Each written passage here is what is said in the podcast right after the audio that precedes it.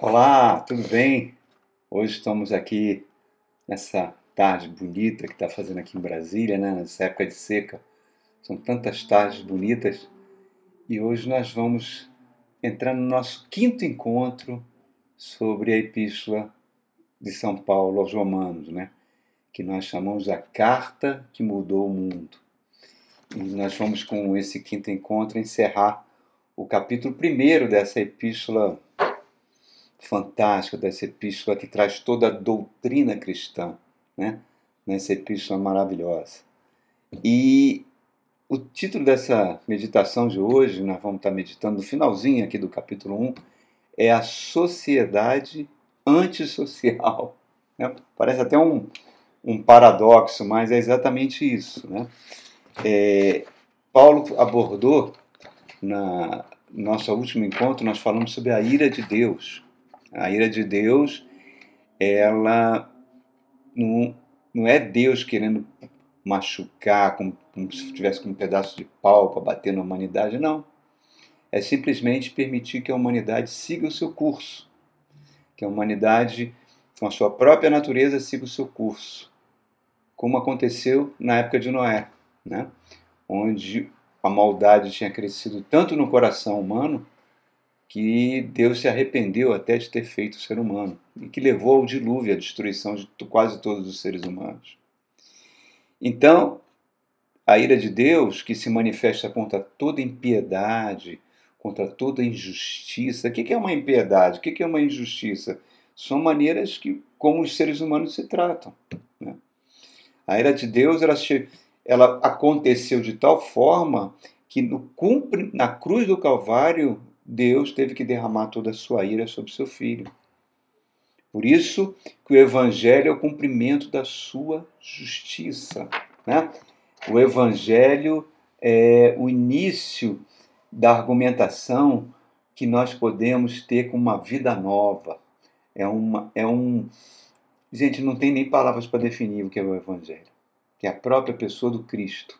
É aquela vida eterna com Deus, uma vida de relacionamento pleno, completo e absoluto com Deus. Então, Paulo agora, no finalzinho desse capítulo, ele vai começar a argumentar e explicar por que, que a ira de Deus se manifesta, né? E parte de um paradoxo. A sociedade que nós vivemos é uma sociedade estritamente antissocial. Parece incrível, né? Como é que uma sociedade pode ser antissocial?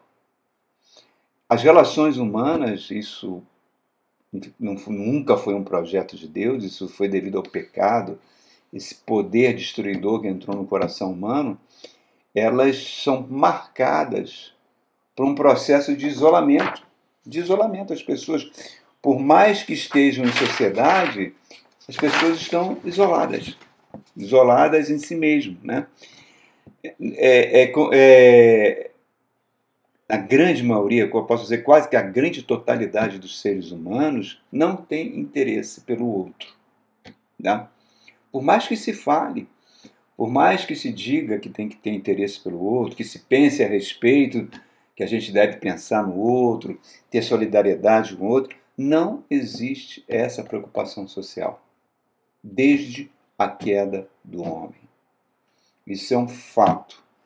As relações humanas elas se mantêm enquanto agradam, né? O outro, eu vou ter um relacionamento com ele enquanto ele me agrada, enquanto há um interesse da minha parte para que aquela pessoa que eu estou me relacionando forneça algum tipo de satisfação, algum tipo de, de refúgio. E quando ocorre uma perturbação disso, né? quando acontece algum certo desconforto, a relação tende a se acabar. Isso é um fato, irmãos. Não tem como a gente fugir disso. Isso faz parte da natureza do ego humano. O ego humano ele constrói muros, né? Ele constrói resistência ao outro, tá? É, levanta muros que faz a gente olhar por cima desse muro, olhar o outro por cima do muro, numa posição elevada assim, e cria barreiras. Essas barreiras podem ser religiosas. Se você tem uma religião diferente da minha, já te olho de forma torta, né? Se você tem uma situação econômica diferente da minha, a minha é superior à sua, eu já te olho de uma maneira diferente. Se a cor da sua pele é diferente da minha, eu já te olho de forma diferente. Se você tem uma ideologia política de esquerda, de direita, de centro, enfim, diferente da minha, do que eu penso diferente, você já começa a despertar sentimentos de antagonismo dentro de mim, que podem rapidamente cambar para um sentimento de ódio. Então, as pessoas cada vez mais elas vão vivendo fechadas dentro de si próprias. Eu vejo isso, sou professor, eu vejo alunos e alunas que há anos atrás conseguiram superar as dificuldades emocionais que surgem de um jovem na faixa entre 18 e 22 anos. Hoje, essas dificuldades geram tremendas barreiras e muitos alunos não conseguem terminar um curso. Então, esse sistema que a gente está vivendo, né, é que as pessoas se fecham buscando uma pseudo-segurança, uma pseudo-gratificação, enfim, vai criando uma sociedade, porque o indivíduo, a sociedade é um conjunto de, de, de indivíduos que vai se tornando cada vez mais antissocial. Cada vez mais antissocial. E esse sistema que a Bíblia chama de mundo, que tem um príncipe, né? Próprio Satanás é o príncipe desse mundo, Jesus Cristo falou, é, é marcado por quê? É marcado por esses sentimentos que produzem tantos conflitos, tantos divórcios, tanta miséria, tanto sofrimento, tanta concentração de renda, tantas guerras. Então, a ira de Deus se manifesta contra toda injustiça e impiedade humana. E essa esse processo de isolamento social tem uma busca de poder, né? uma busca de poder que seja ele político, seja religioso, seja ele militar, enfim. Então por isso você vê tantas pessoas que se dizem religiosas, se dizem cristãs, por incrível que pareça, terem tanta sede de poder político. Então, nós estamos vivendo nisso tudo. Aí Paulo agora, a partir do verso 21 até o verso 32 do capítulo 1 de Romanos, ele vai argumentar. Ele vai fazer uma radiografia da sociedade humana que não tem em nenhum lugar da Bíblia. É uma radiografia tão precisa, tão clara, tão cristalina, que parece que Paulo está aqui hoje, vivo, lendo a vendo a CNN, vendo o Globo News, vendo é, UOL, grandes sites de notícias, porque tudo que ele falou há quase dois mil anos atrás não mudou. Pelo contrário, se agravou mais. Então, vamos ver as causas dessa sociedade ser tão antissocial e estar tá em permanente conflito. Né? E esse conflito leva aquilo, a sociedade se deprava a sociedade se torna imoral. E a sociedade deixa de ser sociedade para ser antissocial. Vamos ver o que o apóstolo Paulo fala que causou isso. Olha só, Romanos 1, vou ler aqui na, na, na, na Bíblia NVI, fala assim no verso 21. Porque essas pessoas, tendo conhecido a Deus, não o glorificaram como Deus, nem lhe renderam graças, mas os seus pensamentos se tornaram fúteis e os seus corações insensatos se obscureceram. Paulo está falando das pessoas, por mais inteligentes que se acham, por mais tecnologia que criem, por mais cursos de pós-graduação que seja, por mais que a ciência avance, Paulo fala que o raciocínio é nulo. E aí? O raciocínio é nulo porque ele não consegue discernir o mundo espiritual. Não possui a mente de Cristo, que é a presença do Espírito Santo, e por não ser assim, não reconhece a soberania de Deus, o Criador de todas as coisas, e por não reconhecerem são ingratos. Não dão graças a Deus. Se não se reconhecem, a Deus, não temem a Deus. E se não temem a Deus, não se arrependem. E se não se arrependem, não tem fé. Olha só. E nós estamos cada vez mais a passos largos disso, irmãos. Ah, pastor, mas olha só, você.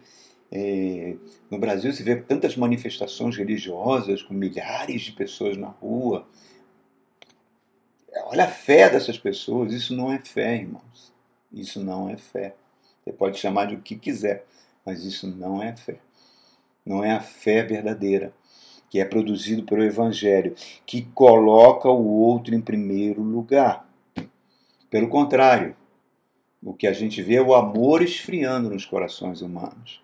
O que a gente vê é a fé sendo apropriada por pessoas, por políticos, por pessoas que têm poder, seja ele qual for, manipulando a fé em seu favor. Então, tudo isso nós estamos vendo. Irmão. E tudo isso vai tornando as pessoas cada vez mais blasfemas. Por isso que lá no livro do Apocalipse, quando Jesus vai abrindo os sete selos, né? Cada selo vai trazendo uma catástrofe ambiental de gigantescas proporções sobre a Terra, né? causando verdadeiros flagelos. As pessoas não se arrependem. Pelas contrárias, elas blasfemam ainda mais contra Deus. Então, a ira de Deus se manifesta nos céus contra toda injustiça e contra toda impiedade. Paulo avança um pouquinho mais sobre isso. Olha o verso 22 do que ele fala. Ele fala assim: As pessoas se dizem sábias, mas na realidade tornaram-se loucas sabedoria humana, sabedoria científica, sabedoria financeira, econômica, enfim, todo conhecimento humano, ele na realidade traz uma futilidade no viver.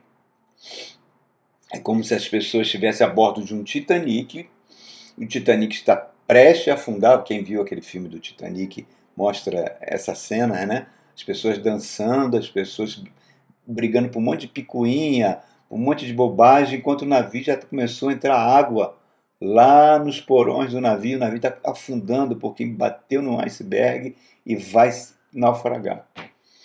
Então nós estamos dentro de um navio chamado planeta Terra. Algumas pessoas estão viajando na primeira classe e a grande maioria da população está no porão, vivendo em condições até subhumanas.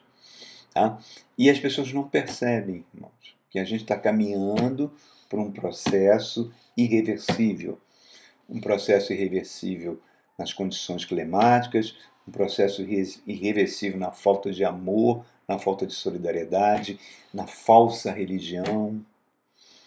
Aquilo que o apóstolo João fala na sua epístola, o espírito do anticristo está dominando mentes e corações. Pastor, você está muito pessimista com relação a isso. Não, irmão, não estou. Estou me baseando na análise que o apóstolo Paulo está falando sobre a sociedade humana. Tá? Então, reparem, ele diz: acham-se sábias, mas se entregaram à loucura. O é, é, que, que é entregar à loucura? É você ter um embotamento, embotamento, uma cegueira moral completa. Uma cegueira moral completa. Né? Nós pregamos várias mensagens aqui sobre as fortalezas mentais que os espíritos malignos colocam na mente das pessoas. Mas é exatamente isso, porque Satanás baseia todo o seu poder de escravização do ser humano em duas coisas: na sabedoria humana e na sede que o ser humano tem por poder, seja ele monetário, religioso, financeiro, para sentir essa segurança, a falsa segurança que vem dentro do coração. Mas vamos mais. Olha que o apóstolo Paulo fala no verso 23. Ele fala assim: trocaram a glória do Deus imortal por imagens feitas segundo a semelhança do homem mortal, bem como de pássaros, quadrúpedes, de répteis. Ele está falando daquela idolatria mais grosseira possível. Aquela idolatria que vem desde as grandes civilizações da antiguidade. Né? Deuses em formato de pássaros, de répteis, meio-humanos, mitologias. Né? Por quê? Porque isso mostra um afastamento do Deus verdadeiro, do Deus único, de Jeová, o Deus que se revelou ao povo judeu, o Deus que se revelou na humanidade toda na pessoa do Cristo, certo? Então isso vai formando idolatrias. E a idolatria ela tem um poder irmão, muito grande de tirar Deus do nosso coração. É um, e falsos deuses vão ocupando esse espaço. Todo espaço vazio ele é preenchido, irmãos. Seja espiritualmente, seja fisicamente, seja temporalmente na história. Todo espaço vazio será preenchido. Então você vê é, pessoas colocando o Deus do dinheiro, o Deus do poder, o Deus das religiões, o Deus das redes sociais em primeiro lugar. Dançando músicas religiosas, dançando louvores, mas o coração completamente corrupto. Então, irmãos, o arrependimento e a fé, o verdadeiro evangelho, eles têm que nos levar para o próximo, para o amor ao próximo. Desculpe o barulhinho aí do caminhão. Então, o que, que acontece? A idolatria, Deus tira a proteção dele sobre o ser humano. Ficamos à nossa própria mercê. Mas, vamos agora, Paulo vai entrar na, num detalhe mais forte ainda. Ele vai apontar o caso da impureza sexual. Olha do verso 24 ao 27. Olha que radiografia dura que o apóstolo está fazendo. Ele fala assim: Por isso Deus os entregou à impureza sexual. Segundo os desejos pecaminosos dos seus corações, para a degradação dos seus corpos entre si. Trocaram a verdade de Deus pela mentira e adoraram e serviram as coisas criadas em lugar do Criador que é bendito para sempre. Amém. Por causa disso, Deus o entregou a paixões vergonhosas. Até suas mulheres trocaram suas relações sexuais naturais por outras contrárias à natureza. Da mesma forma, os homens também abandonaram as relações naturais com as mulheres e se inflamaram de paixões uns pelos outros começaram a cometer atos indecentes, homens com homens, e receberam em si mesmos o castigo merecido pela sua perversão. Mais claro do que isso, impossível. Mais claro do que o apóstolo Paulo está falando aqui, é impossível. Mostrando o que Deus sente com relação a isso. E reparem, hoje nós vivemos tempos que as relações homossexuais se tornaram extremamente aceitas e até bem-vindas pela humanidade. A pedofilia é uma coisa extremamente bárbara, terrível, em muitos países já é aceita. Zoofilia, em muitos países é aceito. Até na própria Alemanha, uns anos atrás, houve uma passeata quando o governo tentou proibir isso. Incestos. Enfim, são muitas coisas, irmãos. É muita degradação. Então, ele está falando aí, ele vai falando no verso 28, Deus os entregou. É como se Deus falasse: olha, abri mão, sigam, avancem. A sua natureza agora vai comandar. Por isso que você vê, né, pornografia é um negócio extremamente rentável. É, inclusive, PIBs como dos Estados Unidos, a indústria pornográfica é um dos grandes sustentadores. Olha que coisa incrível, meu irmão uma nação que foi fundada por puritanos, por puritanos, baseado em valores bíblicos, hoje tem na indústria do armamento, na indústria pornográfica, os seus principais pilares de sustentação. Inacreditável. Algo que vicia, algo que escraviza e algo que gera bilhões e bilhões de dólares. Que sociedade é essa, né, irmãos? Daniel faz alerta no seu livro sobre o anticristo, né? sobre as visões que Daniel tem no capítulo 7, no capítulo 8, do homem da iniquidade, do homem que aborrece o desejo das mulheres, né? falando da sua tendência homossexual. Se você imaginasse um líder político desse padrão moral um século passado, seria um escândalo. Hoje não. Hoje simplesmente não é. Não é, as pessoas aceitam isso como algo muito natural e normal. No verso 29, quando Paulo fala, eu vou até repetir aqui para você: tornar-se cheio de toda sorte de injustiça, maldade, ganância. Vamos ver. Olha, olha só, não, deixa eu voltar um pouquinho, deixa eu falar o verso 28. Por causa disso, Deus os entregou a paixões vergonhosas. Até suas mulheres trocaram suas relações sexuais naturais por outras contrárias. Aí no verso 27 ele fala do homossexualismo em particular, e no verso 28 ele fala: além do mais, visto que desprezaram o conhecimento de Deus, ele os entregou a uma disposição mental reprovável para praticarem o que não deviam. Deus, a mente humana passou a ser cobiçada por uma busca intensa do prazer, uma busca intensa de satisfação. As pessoas passaram a se tornar mercadorias. Né? Se você a Babilônia do Apocalipse, uma das dos produtos da Babilônia do Apocalipse, que vai ser destruída, que, que é o sistema desse mundo, são almas humanas. Né? Então, é, tudo isso está presente nisso que nós estamos falando. No verso 29, tornaram-se cheios de toda sorte de injustiça, maldade, ganância e depravação. Estão cheios de inveja, homicídio, rivalidade, engano e malícia são fofoqueiros, bisbilhoteiros. Olha só, irmãos.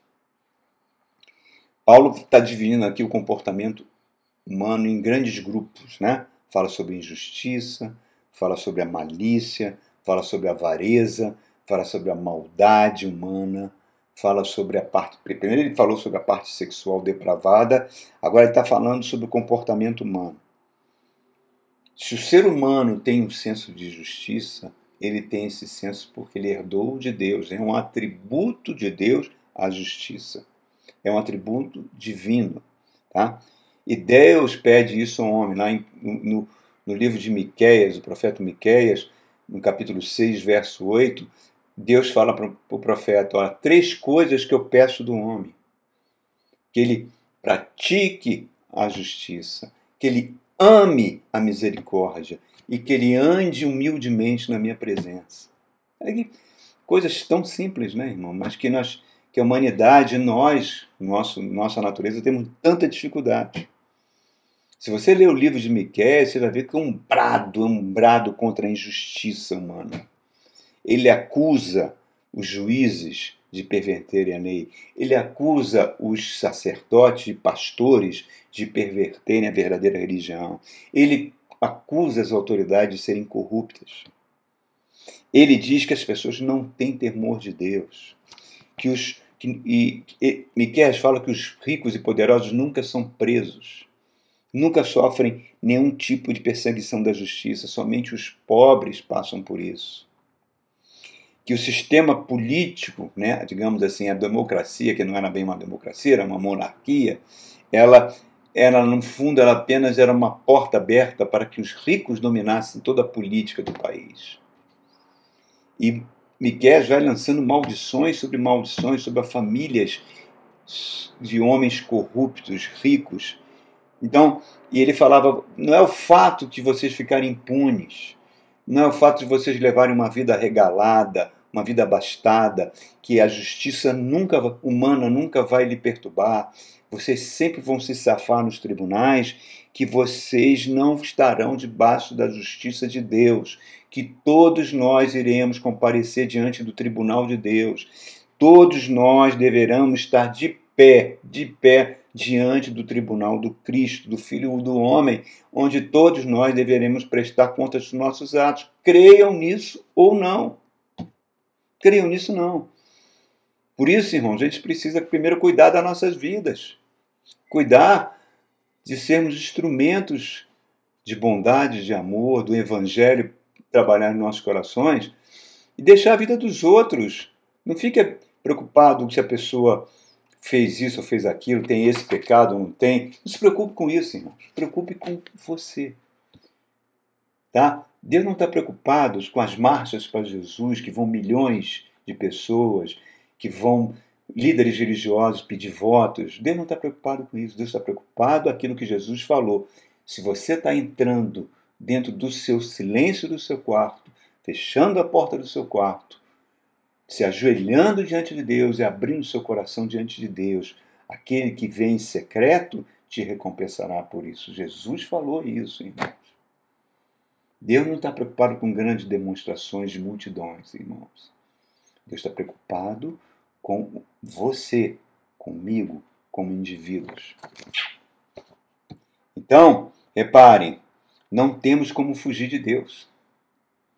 A única coisa que a gente pode fazer é correr para os braços dele e pedir misericórdia. E essa é a grande verdade.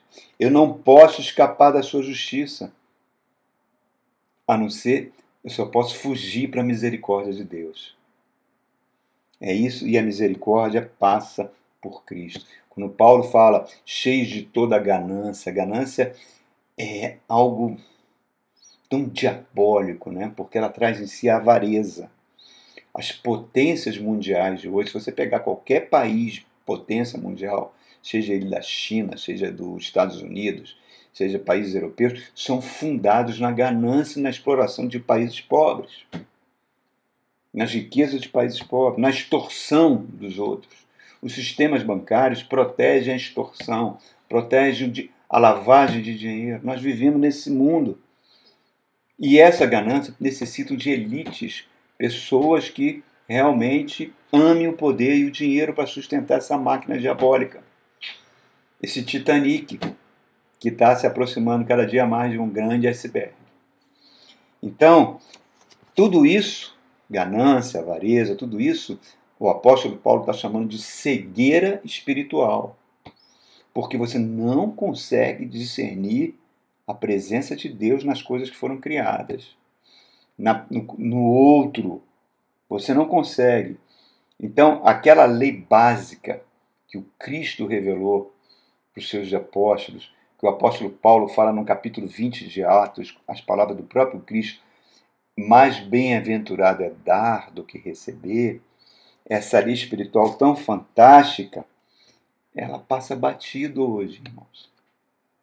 E Jesus faz uma séria advertência as pessoas que acham que prosperidade é bênção, prosperidade material é bênção, mostra quão, quanto mais gorda for sua conta bancária, mais você é abençoado por Deus, independente dos métodos que você utilizou para fazer essas poupanças aqui na terra, né? Jesus adverte: a vida do homem não é marcada pela quantidade dos seus bens, por isso que ele conta aquela parábola daquele no, no Evangelho de Lucas, daquele homem que teve uma do agronegócio, que teve uma grande safra, uma grande colheita, que produziu uma riqueza tão grande que os celeiros deles não tinham condição de abarcar aquela produção imensa, então ele disse que ia construir novos celeiros e ia usufruir da riqueza daquilo tudo.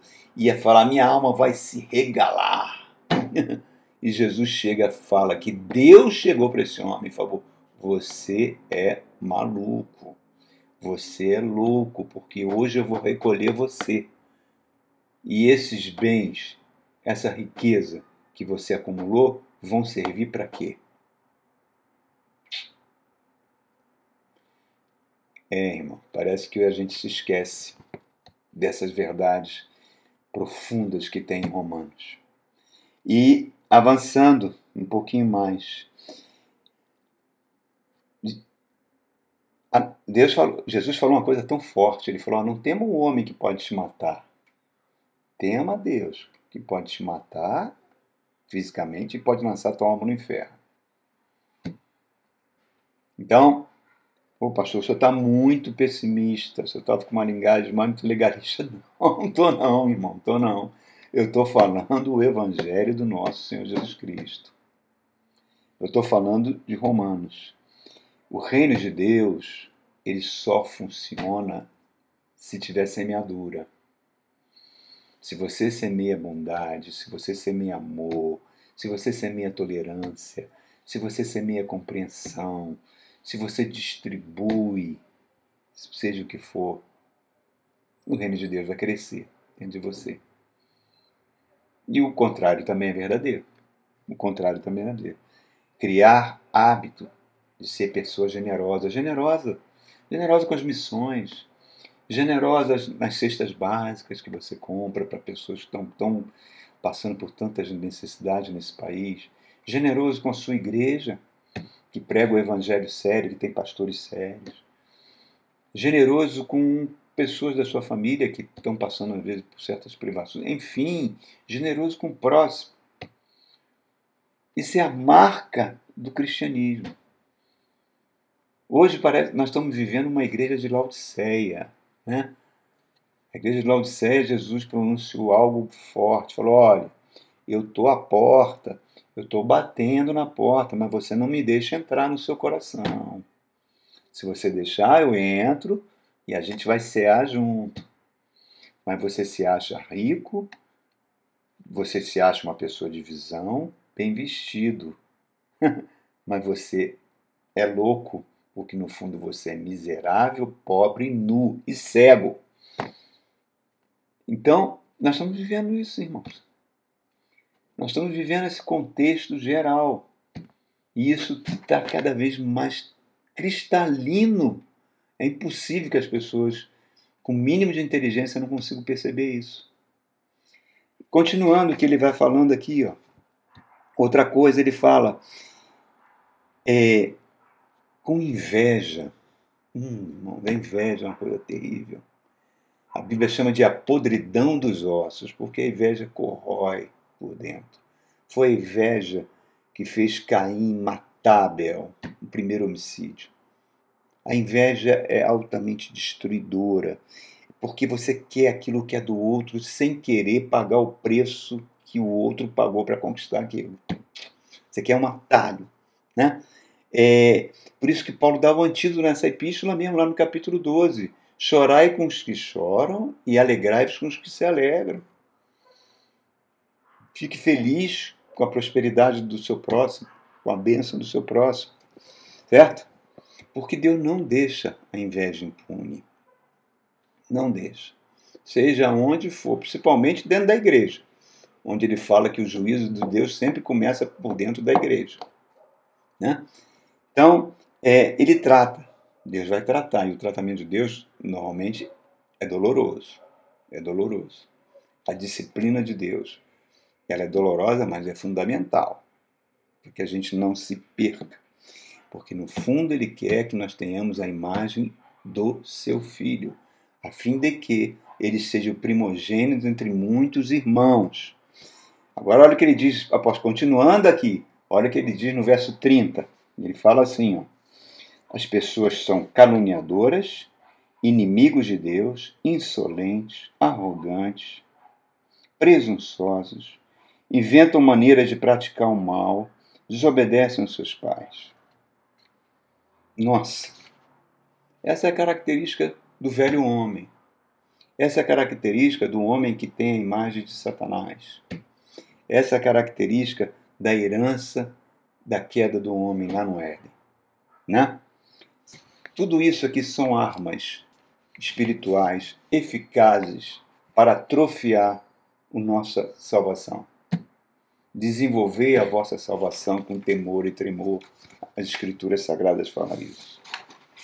A igreja atrofia, por mais que ela cresça em número de pessoas, ela atrofia quando as pessoas nutrem esse tipo de sentimento. Né? E Deus odeia esse comportamento. Odeia, odeia. Tem exemplos marcantes na Bíblia. A história de Miriam, a irmã de Moisés, né? Quando ela começa a ficar com ciúme, porque Deus falava com, com Moisés, mas não falava com Arão, nem falava com ela, que eram irmãos mais velhos de Moisés. Ela não se conformava. E não se conformava também de Moisés ser casado né, com uma mulher que não era do seu povo, com uma gentia, né? Ele não se conformou. Zípora, a mulher de Moisés, que era filha de Jetro, medianita, né? não, ela não se conformava com isso. Então ela começou a fofocar, começou a lançar palavras ruins, começou a fazer a cabeça de Arão, começou a fazer a cabeça do povo, e aí partiu para cima de Moisés. E falou: Vem cá, Moisés, que papo é esse?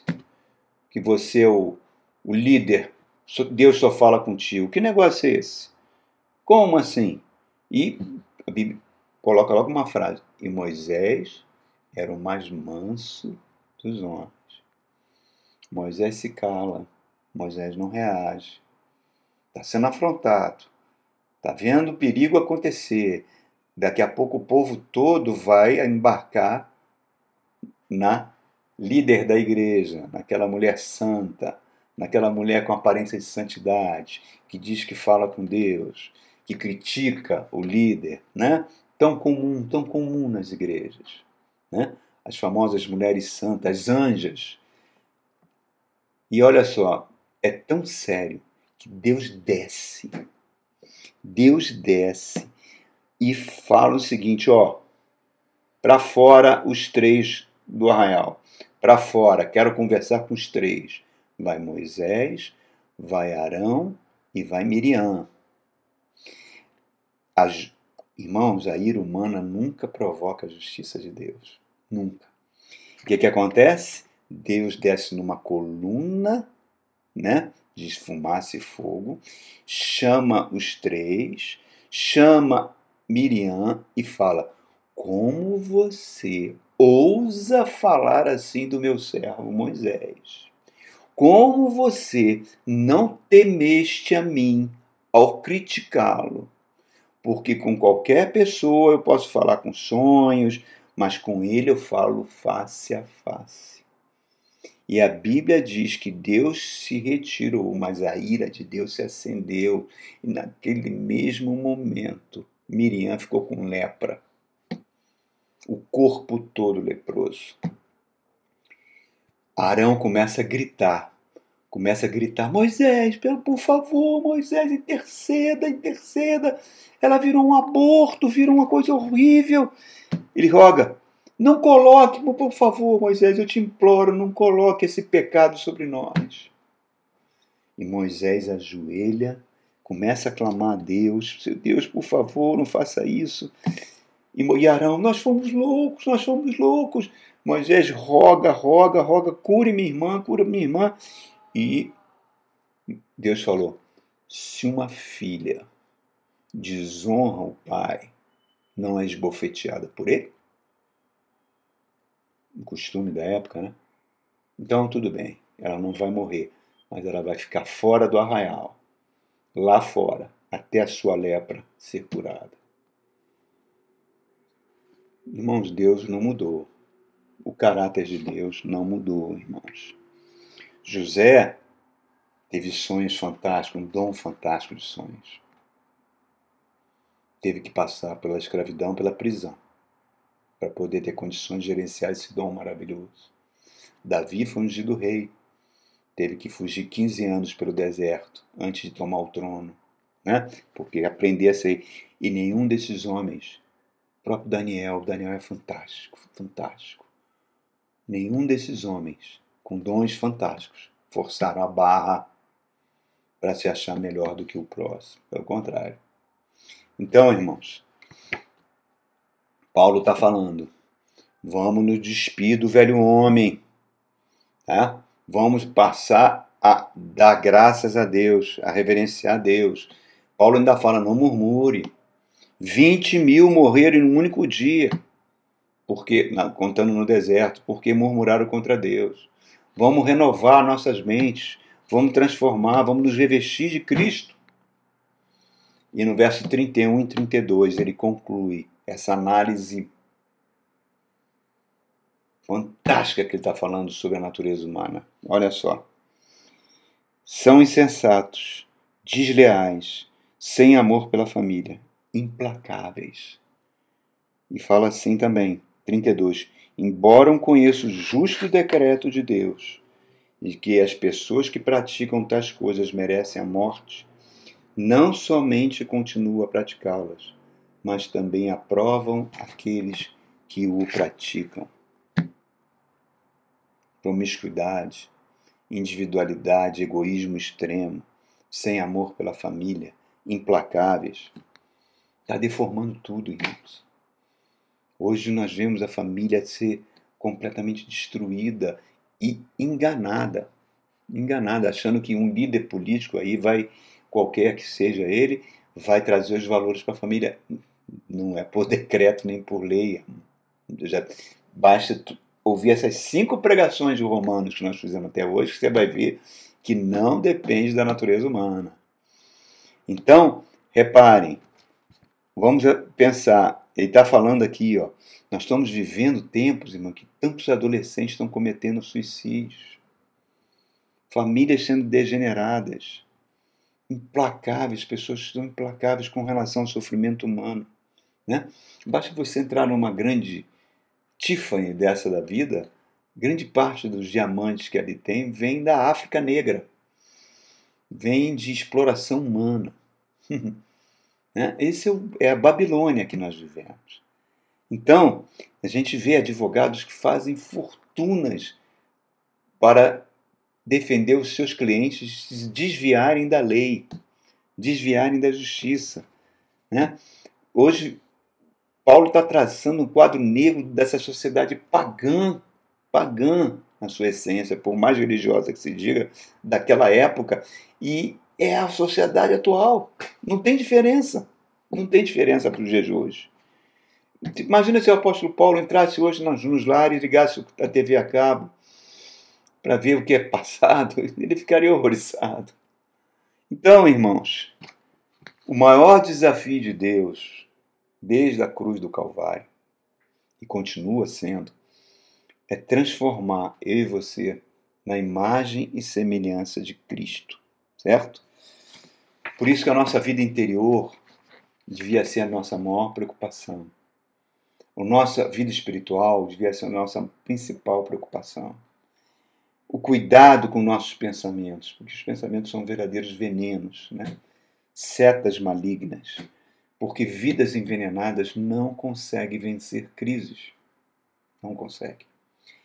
Deus não precisa, como ele fez com o profeta Natan, enviar Natan para advertir, advertir Davi do seu adultério.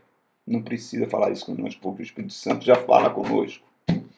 A gente sabe exatamente o momento que a gente fere o coração de Deus com nossos atos, nossas atitudes. Nós temos sempre a consciência do, dos nossos erros, o Espírito Santo sempre vai nos alertar sobre isso. Então, queridos, essa é a radiografia do pecado. O pecado transformou o ser humano num ser antissocial. Antissocial. Então, hoje temos o Evangelho tem umas cruz do Calvário. Deus está de braços abertos, esperando arrependimento e que Jesus Cristo reine no meu coração e no seu coração. Não como a televisão, como os políticos mostram, mas através do verdadeiro Evangelho. E se esse verdadeiro Evangelho entrar no nosso coração, nós seremos transformados. Não espere você perder a sua família. Não espere um processo de falência. Não espere uma humilhação, um fracasso público, não põe a culpa em Satanás, porque isso tudo depende de nós. Reconhecermos que somos pecadores, que carecemos da misericórdia de Deus e que precisamos amar o próximo como a nós mesmos. Como vou agir quando as situações aparecerem? Pergunte sempre o que, que Jesus Cristo faria no meu lugar. E o Espírito Santo, na hora, vai dizer para você como você deve agir. A sociedade, quinto, quinta mensagem de Romanos. Quinto vídeo aula dessa carta que mudou o mundo. A sociedade é antissocial. Nossa, o apóstolo Paulo, tremendo, tremendo, está falando hoje com a gente. Aquele que tem ouvido, ouça o que o Espírito diz às igrejas. Deus abençoe sua vida, irmão. Até o nosso próximo encontro, quando entraremos no capítulo 2, na nossa sexta meditação sobre a Epístola aos Romanos. Deus te abençoe.